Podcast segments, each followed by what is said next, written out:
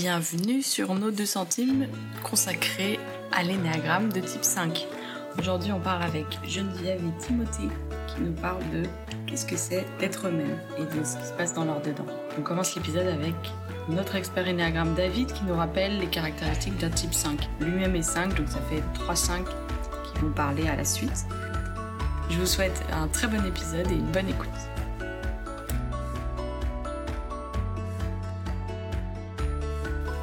Excellent le type 5. C'est parti. Aujourd'hui, on va parler du 5 qui est à la base dans le secteur de la tête. C'est-à-dire, on est bien motivé par la peur. Et je dis on est parce que je suis 5.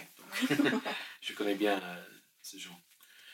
Le 5, la motivation primaire, j'essaie de comprendre. Pas que je pense toujours, ah, je dois comprendre ça. C'est subtil la motivation de, de compréhension. Secondaire, euh, motivation, c'est j'essaie de ne pas manquer de compréhension. Par exemple, si quelqu'un m'arrête dans la rue, Mhm. euh, est-ce que tu connais na- nanana et Ouais. non. Et je- ma première réaction, c'est de regarder le téléphone en disant Euh, Oh, c'est là, ok, donc tu Ouais. passes par là, droite, gauche, droite, Mhm. gauche, et tu es là. C'est pas que je, je sens le peur, Mhm. mais je veux que les gens me regardent comme compétent. Ouais. Et ça, c'est aussi le cadre de focus euh, chez les cinq, c'est la compétence. Euh, Mhm. C'est important. Oui, parce Même- que par exemple, tu peux te faire arrêter dans la rue et d'autres gens voudraient aider la personne et voudraient pas que la personne soit perdue. Et donc, ils l'aideraient pour pas que la personne soit perdue. Mm. Et là, la raison, c'est pour pas apparaître incompétent. Exact. Ouais. Et c'est pas qu'on projette nous-mêmes dans le sens euh, où on n'est pas compétent. Donc, si quelqu'un est- s'est blessé euh, ou d'autres choses, je ne suis pas compétent, je ne suis pas médecin, je ne peux pas Ouais. les aider. euh, je- donc, je, je- je n'ose pas de- d'entrer dans cette situation. Mhm. Parce que dans cette situation, je ne suis pas compétent, Ouais. ça me fait peur, j'entre pas. Mhm. Donc, l'image, euh, donc pour nous, le mouvement d'énergie chez les cinq, c'est le peur enfoui vers. C'est-à-dire, l'énergie de la peur est focalisée à l'intérieur et sur nos pensées. Donc, si j'expérimente le peur, je suis un peu comme euh, les petits animaux qui se clenchent euh, ouais. et, et, et on reste à l'intérieur. Mhm. Et c'est un peu euh, dans le sens d'isolation. Isolation égale de Isolement. la sécurité. Ouais, ouais. Donc, c'est facile à entrer dans la tête, dans les pensées, pour, nous- Dans pour ta- me sauver, ta bulle, quoi. pour me être, pour être compétent moi-même.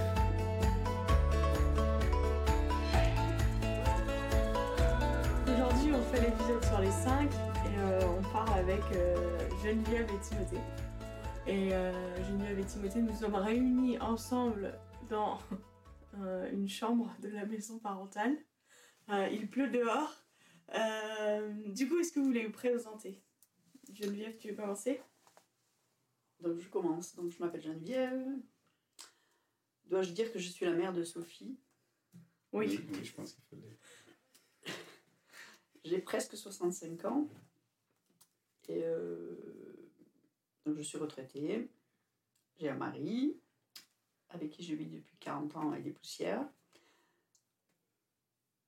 Et qu'est-ce que je veux dire? Quel est votre type de d'énéagramme? Donc il semblerait que mon type d'énéagramme c'est 5.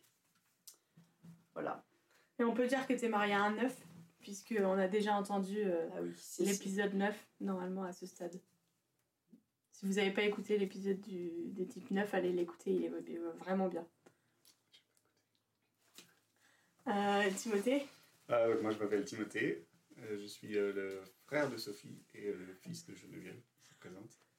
Là, d'ici, vous avez peut-être dessiné un petit arbre généalogique euh, sur une petite feuille. Et j'ai grandi dans cette chambre où on fait l'enregistrement. C'est rigolo. C'était ma chambre avant. Et euh, je retrouve beaucoup de, de similitudes avec euh, mon caractère, ma personnalité, mon moi-même intérieur euh, dans le- la catégorie du 5. On peut dire que tu es mariée à une 4. Euh, On peut le il y a dire. un épisode sur les 4. Il y a- et non, l'épisode. Si, bah oui, l'épisode sur les 4, c'était avant-hier. D'accord. Et bah oui. Alors, Trop bien.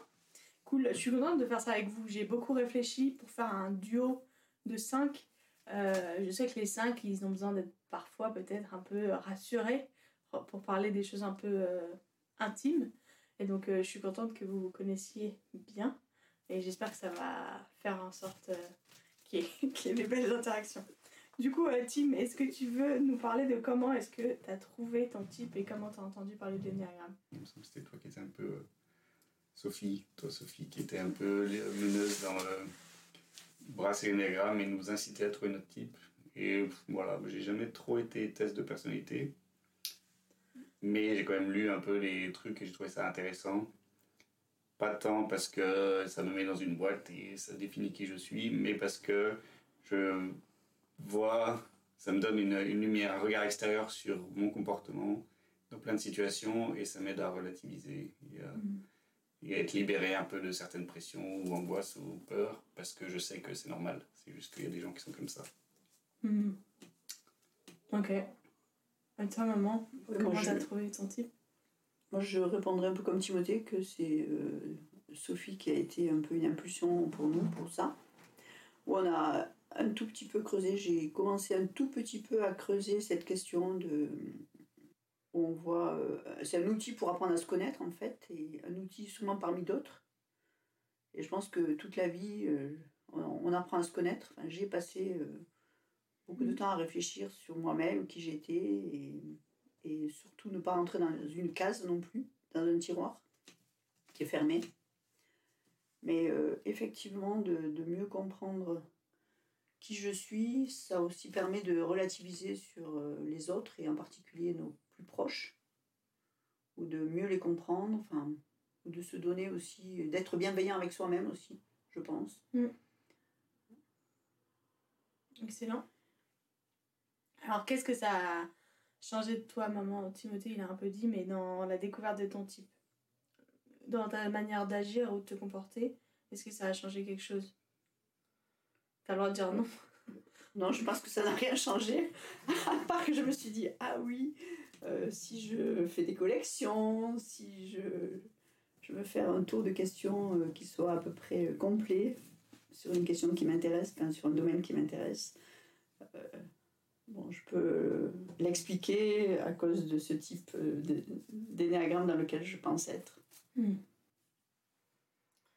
Alors, qu'est-ce que vous aimez le plus dans le fait d'être vous-même et d'être euh, un individu qui fait partie de la case de l'énéagramme 5 Donc, euh, certaines personnes qui connaissent bien l'énéagramme et qui l'étudient disent que le 5 est un observateur.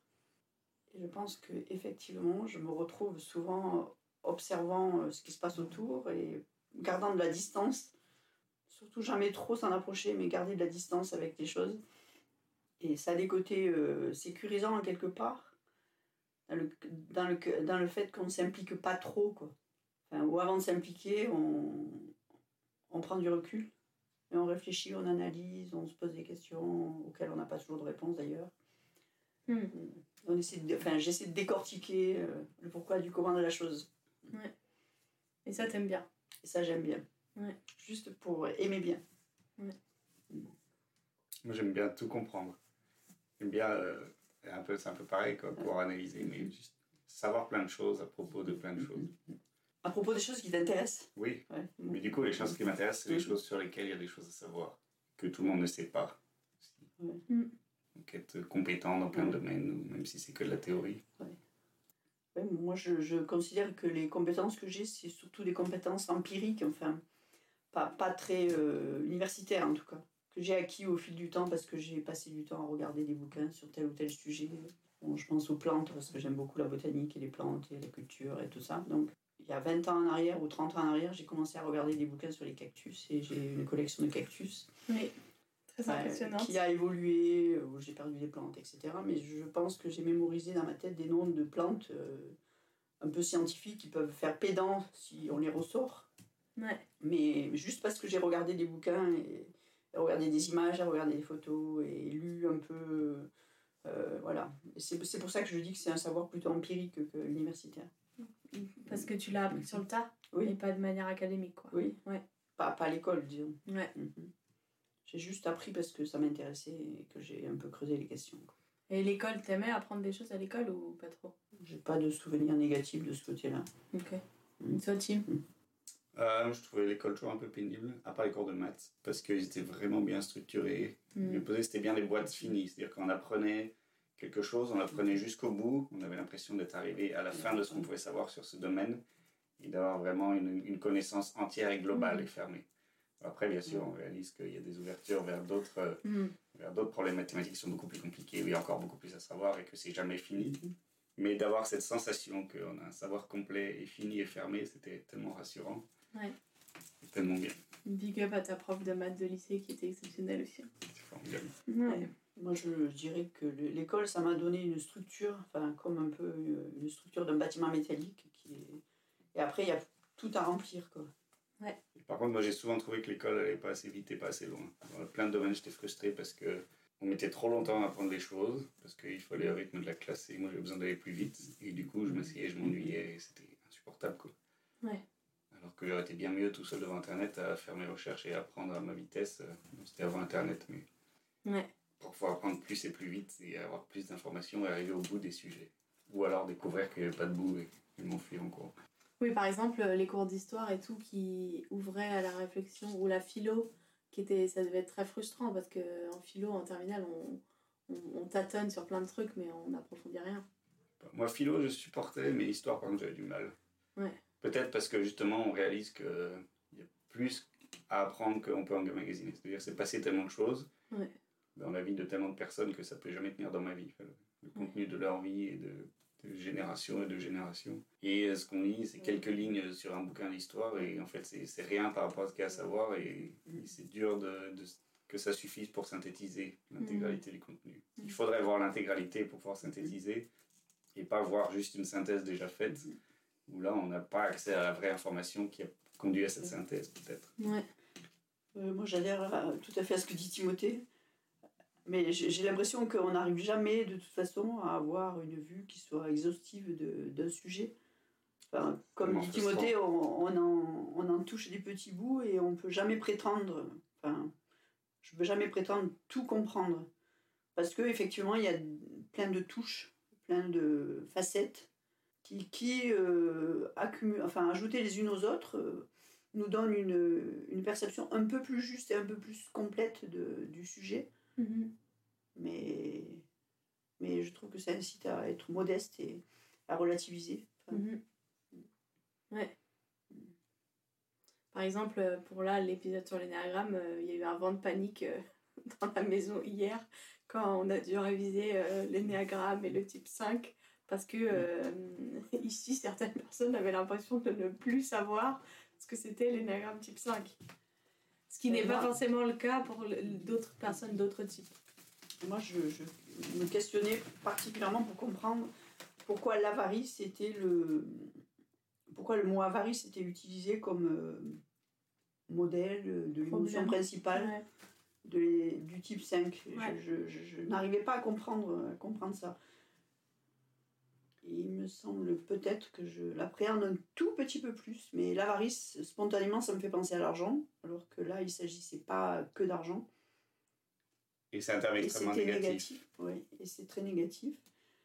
Alors que c'est plutôt l'avarice dans le fait de, de retenir les informations, de se protéger aussi en ne donnant pas trop, parce que, parce que si on donne ce qu'on a, on, on donne prise aussi à l'autre, sur nous.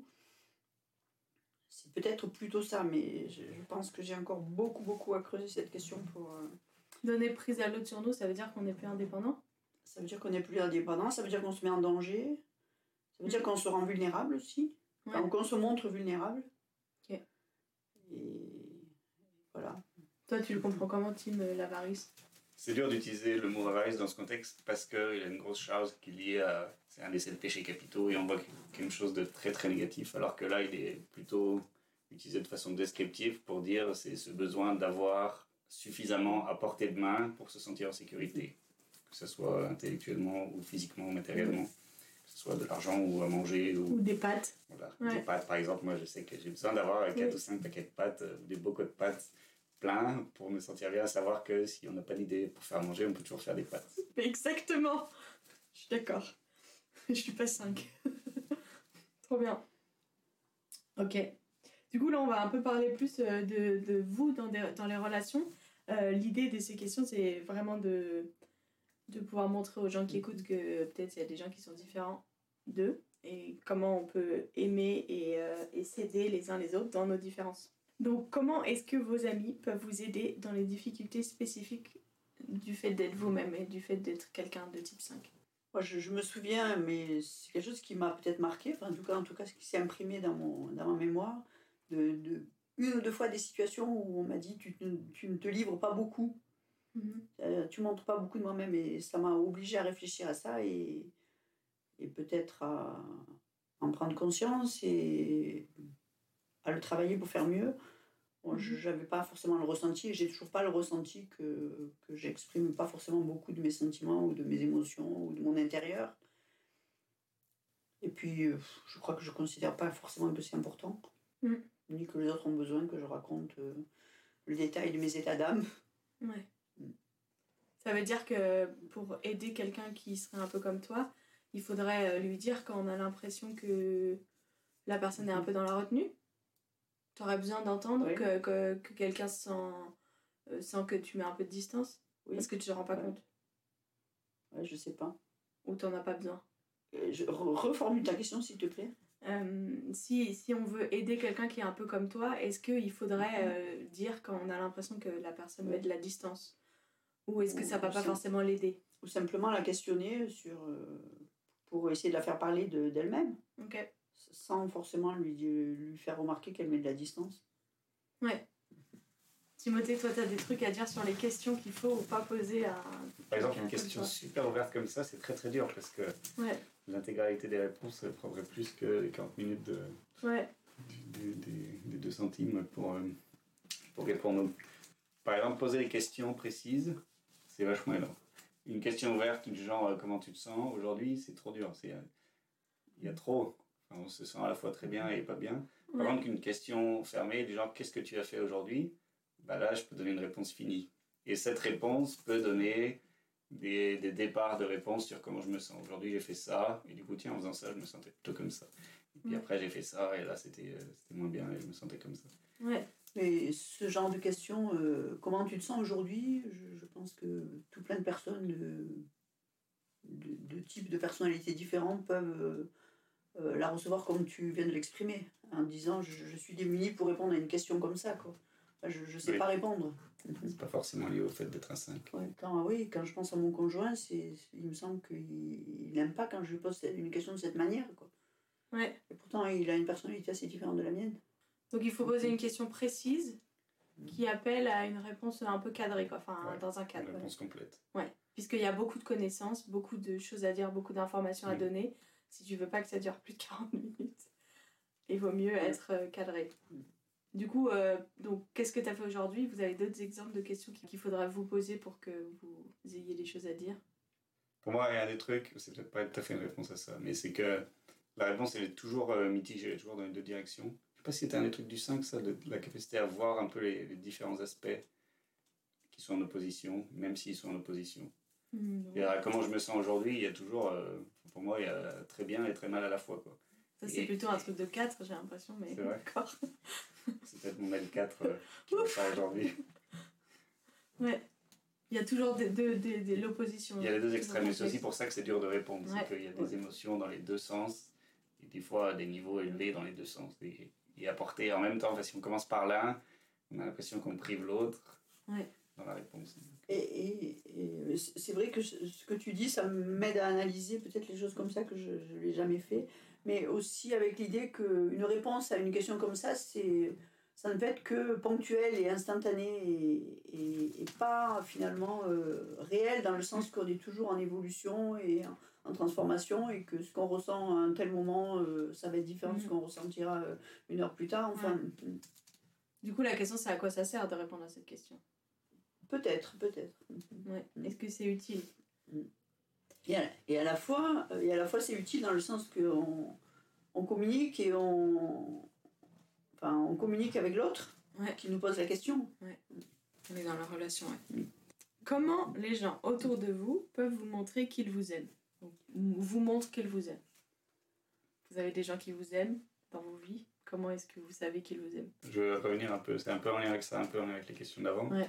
Mais on parlait du fait qu'on lui fait des fois, où on lui a fait le reproche de ne pas s'ouvrir. Et ça, c'est un des trucs clés du 5, c'est d'être plutôt en retrait. Parce qu'on a besoin de se sentir en sécurité et d'avoir bien eu le temps de poser euh, Mhm. une réflexion. Des fois, je ne peux pas répondre à une question tout de suite parce que j'ai besoin d'avoir pris le temps, moi, de faire le point. Et ça, ça va se faire euh, la nuit, le matin, au réveil, euh, ou des moments où je suis vraiment tout seul, posé. Ouais. Et du coup, je ne peux pas répondre aujourd'hui. Je ne veux pas répondre aujourd'hui parce que j'ai pas encore la sécurité d'avoir moi-même bien compris, bien analysé. Ouais. Ça, c'est vraiment un truc où je me retrouve tout à fait dans Ouais. le, le cadre du 5. Et donc, on peut m'aider en me laissant le temps Ouais. en comprenant que j'ai besoin de ce temps et en se sentant pas blessé quand je réponds pas, quand j'évite la question, quand j'arrive pas à répondre, quand, quand je retourne la question au lieu de répondre. enfin, et en comprenant que j'ai besoin de ce temps. Après, des fois, on peut m'aider en faisant, le- enfin, en faisant, en m'accompagnant dans le travail de réflexion. Mais c'est peut-être pas forcément le moment, mais ça peut être le moment. Et à ce moment-là, poser des questions bien cernées, bien précises, des petites questions où il peut y avoir des petites réponses, c'est aidant. Et toi, est-ce que tu es capable de faire la distinction entre le moment où tu as besoin d'être, euh, que ça t'aiderait d'être accompagné et le moment où tu as besoin d'être tout seul? Est-ce que toi, tu arrives à le communiquer en disant, à le savoir même pour toi-même, de dire là, j'aurais besoin d'être toute seule ou là, j'aurais besoin qu'on me pose des questions? Je sais pas du tout. Tu sais pas Ok. Moi non plus. Tu sais pas quand Mais est-ce c'est que vrai t'as- que ouais. globalement, je, je pense que quand je pense à notre vie de couple, il y a eu un certain nombre de fois où j'aurais aimé que mon conjoint euh, me- m'aide à creuser une question, en me posant des questions euh, pratiques qui, euh, qui m'aident à franchir des étapes dans ma Ouais. réflexion. Et, Et pas, pas juste d'être Ouais, dans le ouais. silence et dans Ouais, l'isolement tout seul pour réfléchir. Quoi. Ça, moi, je le, je le vis aussi avec Cathy. Où je pense par respect, des fois, elle, elle voit que, Ouais. que je suis un peu euh, sur le bord et du coup, elle va être vraiment dans le silence. Et Ouais. moi, j'aimerais bien qu'elle me pose des questions et qu'elle vienne chercher l'information, Ouais. qu'elle creuse. Et elle, par respect, elle veut pas. Alors que moi, c'est justement ça que. Et t'a- t'a- t'arriverais à le communiquer ou ça, c'est de dire à ce moment-là Oui, des fois, j'y Ouais. arrive, mais. Ah, la communication, c'est formidable. et, et Tim, tu as parlé de réfléchir la nuit. Moi, je, je, je vois un certain nombre de nuits où, face à une situation euh, que j'affrontais, enfin, ou qui était proche de moi d'une manière Ouais. ou d'une autre, ou que j'aimais y réfléchir et, et essayer de comprendre le pourquoi du comment, euh, la nuit, j'avais l'impression d'avoir une vision tellement claire et tellement. Ouais, euh, c'est vrai. ça- et tellement. euh, mais, mais tellement, tellement bonne de la chose. Et puis le matin, je me réveillais, je me disais, il faut que j'écrive ça, ou il faut que je le note, il faut que je. me- Et paf, c'était parti. C'est un verre avec de l'eau vaseuse et Ouais. pendant la nuit, ça décante. Ouais. Et à la fin, l'eau est transparente et il y a la vase au fond, mais on voit à travers. Ouais. Et puis dès que c'est la journée, de nouveau, ça secoue. et C'est de nouveau le chaos. Ouais. Comme s'il y avait des solutions euh, qui étaient apparues, qui étaient des solutions faciles et applicables et, et accessibles. Et puis, et puis la réalité, c'est pas tout à fait ça. Quoi. Ouais, c'est pas si clair. Mhm. Est-ce que vous, vous avez l'impression que les relations, c'est euh, comme les autres euh, choses de la connaissance dans les relations, connaître les gens, connaître telle personne, à- euh, et que Mhm. avant d'avoir bien cerné qui était cette personne, on peut pas vraiment euh, soit être en sécurité, soit euh, vraiment la connaître, Mhm. soit vraiment euh, être en relation profonde ou pas trop. Je pense qu'il y a peut-être un peu de ça. Qui a un besoin de vraiment connaître l'autre. Ouais. Et qu'on va avoir du mal à se livrer et être soi-même tant qu'on n'a pas bien fait le tour de qui est l'autre pour être sûr qu'on va être en sécurité. Que quand on va dire quelque chose, on va pas être rejeté pour ce qu'on a dit. Ou Ouais. On va ouvrir une partie plus intime, on va pas être blessé par la Ouais. réaction de l'autre. C'est vrai que les gens qui sont mes amis, c'est des gens qui me renvoient une image positive de moi-même. Enfin, je- peut-être que c'est valable pour euh, Ouais, ça, les amitiés. J'espère que c'est le Ouais, cas pour ouais, tout le monde. ouais. ouais. Ouais. Et les gens qui sont mes amis, c'est des gens avec qui j'ai des échanges, pas forcément sur euh, tous les sujets non plus. Du coup, euh, il y a peut-être des gens dans vos vies qui sont pas vraiment vos amis proches. Et peut-être que hum, vous avez envie de dire des trucs aux gens qui ne sont pas de type 5 pour qu'ils comprennent un peu mieux les gens de type 5. Euh, donc on a vu, on a beaucoup de, de, de réflexions intellectuelles, théoriques intérieures. Ouais. Et du coup, on peut apparaître distant et coupé du monde. Mais euh, c'est peut-être le cas. Mais c'est Ouais. pas grave, c'est normal. On va bien. Oui. On va bien quand même, oui. En fait, c'est juste être dans le monde, mais de, de manière Ouais. intellectuelle, quoi. Et faites vachement attention si vous commencez à nous poser des questions sur un sujet qui nous intéresse. Parce qu'on a beaucoup, beaucoup d'informations à donner. Des fois, on ouvre les vannes et, Ouais. et après, on n'arrête plus. Et qu'on peut gaver les gens, quoi. ça m'est arrivé plusieurs fois de parler de trucs avec passion et puis de réaliser d'un moment les gens en face ils s'ennuyaient. Bon, ok, peut-être que j'arrête maintenant. Ah, c'est trop beau la passion. Euh, que vous- C'est vrai que vous êtes, vous êtes deux Mhm. personnes passionnées par plein de choses, c'est trop beau. Oui. Mm. Et c'est vrai que c'est agréable quand on a en face de nous quelqu'un qui peut accrocher un petit peu un, un morceau de notre passion. Ouais. Parce qu'on peut la communiquer, parce qu'on s'approche de cette personne, et parce que C'est vrai. c'est vrai que moi j'ai pas envie de gaver les gens euh, avec les sujets qui m'intéressent, euh, qui ne posent pas de questions ou qui ne manifestent rien de ce côté-là, quoi. Oui, donc en fait, pour aimer un 5, même, il faut s'intéresser aux choses qui l'intéressent pour euh, rentrer un peu dans son monde, quoi. Sans être hypocrite. Oui et non, après je me disais aussi, euh, par exemple dans le cadre de poser des questions fermées, Ouais. par exemple ma femme elle veut savoir comment je me sens, c'est ça qui est important pour elle. Ouais. Si elle me demande comment je me sens, moi je veux pas arriver à répondre, c'est trop compliqué. Ouais. Par contre, elle, ça l'intéresse pas du tout de savoir ce que j'ai fait aujourd'hui, parce que mon boulot il est saoulant pour elle, Ouais. c'est pas du tout. Mais il va falloir qu'elle passe par là pour poser des questions auxquelles moi je vais me sentir bien de répondre, parce Ouais. qu'il y a un beau cadre, et qui vont mener vers une réponse qui correspond à ce qu'elle elle a besoin d'entendre, Ouais. c'est comment je me sens aujourd'hui. Oui, parce qu'en s'intéressant à ce que tu fais, elle euh, s'intéresse à toi, quoi. Oui, et aussi elle me donne Ouais, une plateforme pour ouais. commencer des réponses qui vont Mhm. mener à des Ouais. réponses sur les, sur les émotions ou sur mon être intérieur. Hmm. Oui, en fait, c'est comme une spirale, euh, Ouais. c'est-à-dire que si t'as, toi, ton, enfin, si tu, en tant que 5, tu parles à quelqu'un qui est intéressé par les émotions ou la vie intérieure profonde, euh, il faut spiraler autour de sujets qui sont peut-être plus détachés ou plus euh, intellectuels. Et au bout d'un moment, ça va spiraler vers euh, un peu plus de, d'ouverture, ou de, j'allais dire, de profondeur, mais c'est pas vraiment, parce que les autres, c'est profond aussi, mais de, de, d'émotions, de sentiments, de, Des choses plus intimes, et plus intime, ouais, c'est ça. Je pense que dans, dans le fond, on est quand même assez indépendant. Mm. On n'a pas euh, fondamentalement besoin des autres. Enfin, même si on en a besoin, mais Mhm. Et même, enfin, moi je sais que j'aime les amis, j'aime les relations et c'est riche et, Ouais. et ça fait partie aussi de, de ce qui stimule ma réflexion, euh, Ouais. les relations avec les autres. Mais, mais fondamentalement, euh, je peux me suffire à moi-même en, en bonne partie, quoi. Et tu dis ça même après l'année 2020-2021 où euh, on a été Ouais. confinés. Et quand même, je t'ai entendu dire plusieurs fois que les gens te manquaient. Oui, et je l'ai dit, et à la fois, j'ai et j'ai lu quelque chose là-dessus, mais est-ce que c'est dans celui-là? Où, où, où Ah on oui, il parlait faut dire que était maman- réducteur. Je pense que c'est important de dire que là, Geneviève elle a deux feuilles, trois feuilles, deux livres à la main avec des post-it à différents endroits. Vas-y, qu'est-ce que tu as lu à un endroit? Je ne sais pas si je vais retrouver, mais que, que finalement, on adaptait nos, nos besoins aux situations aussi. Enfin, Mhm. qu'on devenait un peu réducteur et qu'en quelque part, on faisait avec ce qu'on avait. Quoi. Ouais. Ouais. Enfin, j'ai lu, j'ai lu quelque chose qui a exprimé un peu des choses comme ça et bon, je ne retrouve pas ce texte. Oui, parce que du coup, il y a, y a une, quelque chose, Ouais. euh, il y a une Ouais. intériorité Mhm. et une réflexion qui Ouais. fait que euh, par rapport à d'autres personnes, d'autres types qui sont peut-être plus dans l'échange et qui ont plus besoin des autres, ils- c'est plus difficile quand ils doivent s'adapter. Ouais. Parce que vous, vous êtes euh, dans votre dedans, il y a une réflexion. Et c'est vrai qu'en 2020, j'ai exprimé que les gens me manquaient et à la fois, j'ai, je me suis sentie riche des quelques personnes qui me restaient Mhm. Ouais. euh, en contact.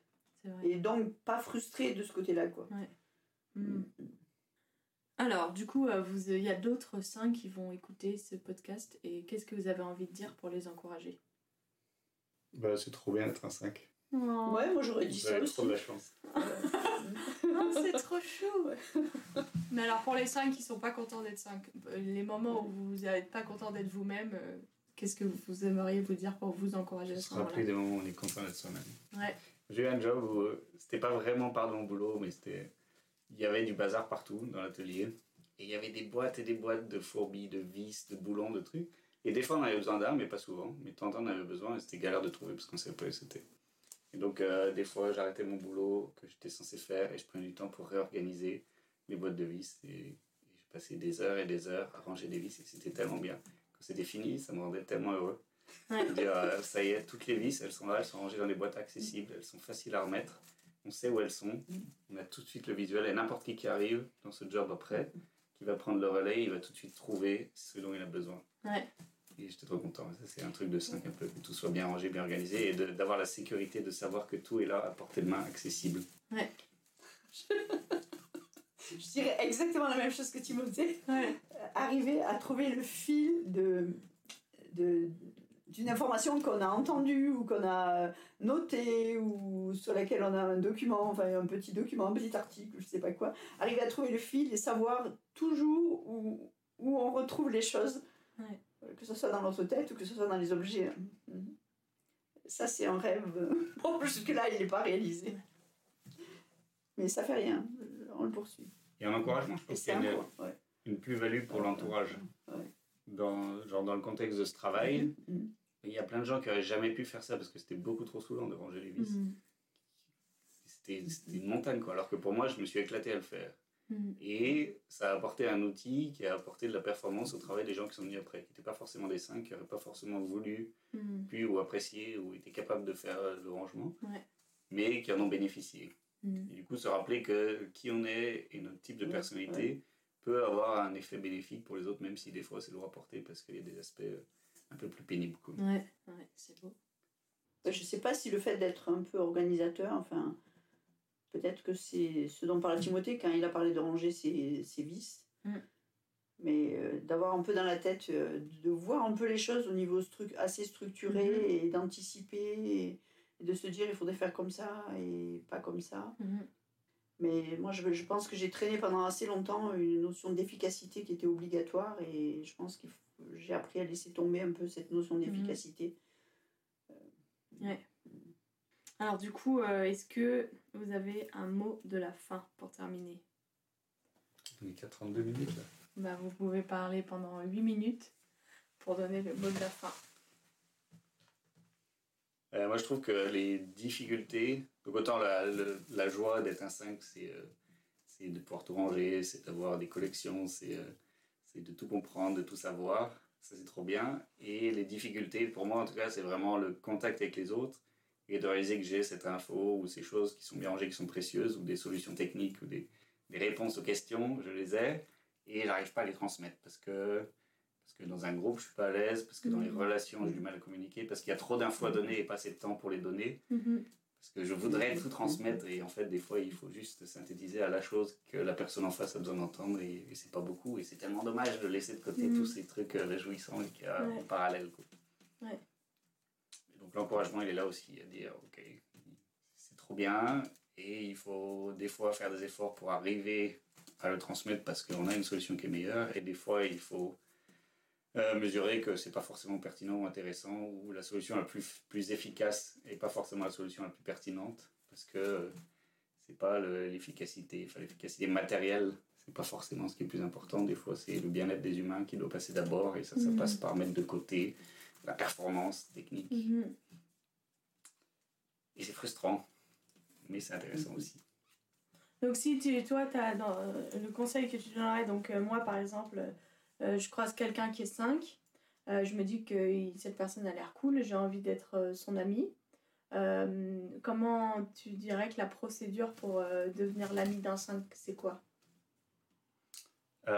Découvrir quels sont ses sujets de prédilection. Ouais, arriver à créer un lien où on est capable d'exprimer sans blesser que ok là on va trop dans le détail et ça m'intéresse plus mais c'est pas grave c'est incroyable que tu saches tout ça quand même ouais, parce que les 5 c'est des gens qui ont tendance à pousser la connaissance assez loin Mhm. dans plein de domaines et en fait euh, si on n'est pas un 5 en face euh, et qu'on n'est pas intéressé par le même sujet, Voilà. parce que même si on est un 5, on n'est pas forcément intéressé par la même chose. Ouais, et donc comment dans le, le relationnel avec lui on peut je sais pas mettre de l'humour mettre du une manière qui soit pas blessante de dire ok euh, c'est bon ouais, On est assez là. Faire semblant, ça marche pas trop. Enfin, le 5, il- s'il sait de quoi il parle, euh, faire semblant de s'y intéresser, euh, il va vite rendre compte que Ouais. qu'effectivement ça nous intéresse pas. Et... ouais. Est-ce qu'il y a du... Je vais poser la question de manière très brute. Est-ce que vous avez du mépris pour les gens qui connaissent pas des choses ou qui s'intéressent pas aux choses Parfois? Bah non, parce que je sais que c'est pas leur Non. truc. Mais, euh, mais peut-être il y a 10 ans, j'aurais pu quoi. Ouais. Un, un- donc un 5 qui serait pas forcément bien mature pourrait avoir du mépris pour quelqu'un qui a pas de connaissances. Ouais, des fois, qui a, pas, ouais. soif. Surtout dans un cadre où on aurait tendance à penser qu'il devrait avoir ses connaissances. Ouais. Dans, dans, dans un métier, dans un boulot, on peut Hmm. voir quelqu'un qui a un poste à responsabilité et ça surgit du fait qu'il ne connaisse pas vraiment le détail de bah, moi je, suis, je bosse pour lui et il sait pas vraiment ce que je fais en profondeur. Et on peut trouver ça blessant, et en fait, ça peut être non, bah, en fait, son boulot à lui, c'est de, de porter la responsabilité, c'est pas justement d'avoir la connaissance technique, et. Ouais. ça, c'est mon boulot à moi. Et juste pour développer la sécurité euh, dans l'amitié, toi, tu as parlé de sécurité. Je pense que toi, c'est quelque chose qui est important pour toi aussi de se sentir en sécurité dans une Je- relation? C'est pas une question que j'ai encore assez creusée, mais Ok. j'ai- j'ai- je, enfin, jusque-là, je ressens pas trop un manque d'insécurité, d'être en insécurité, mais, mais je, je pense que j'ai encore à, à réfléchir à cette question. Et, Ouais. Mais peut-être que À la pas questionner quelque chose qui est moi, ouais.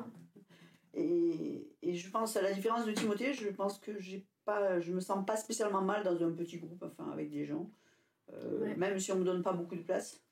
Ouais.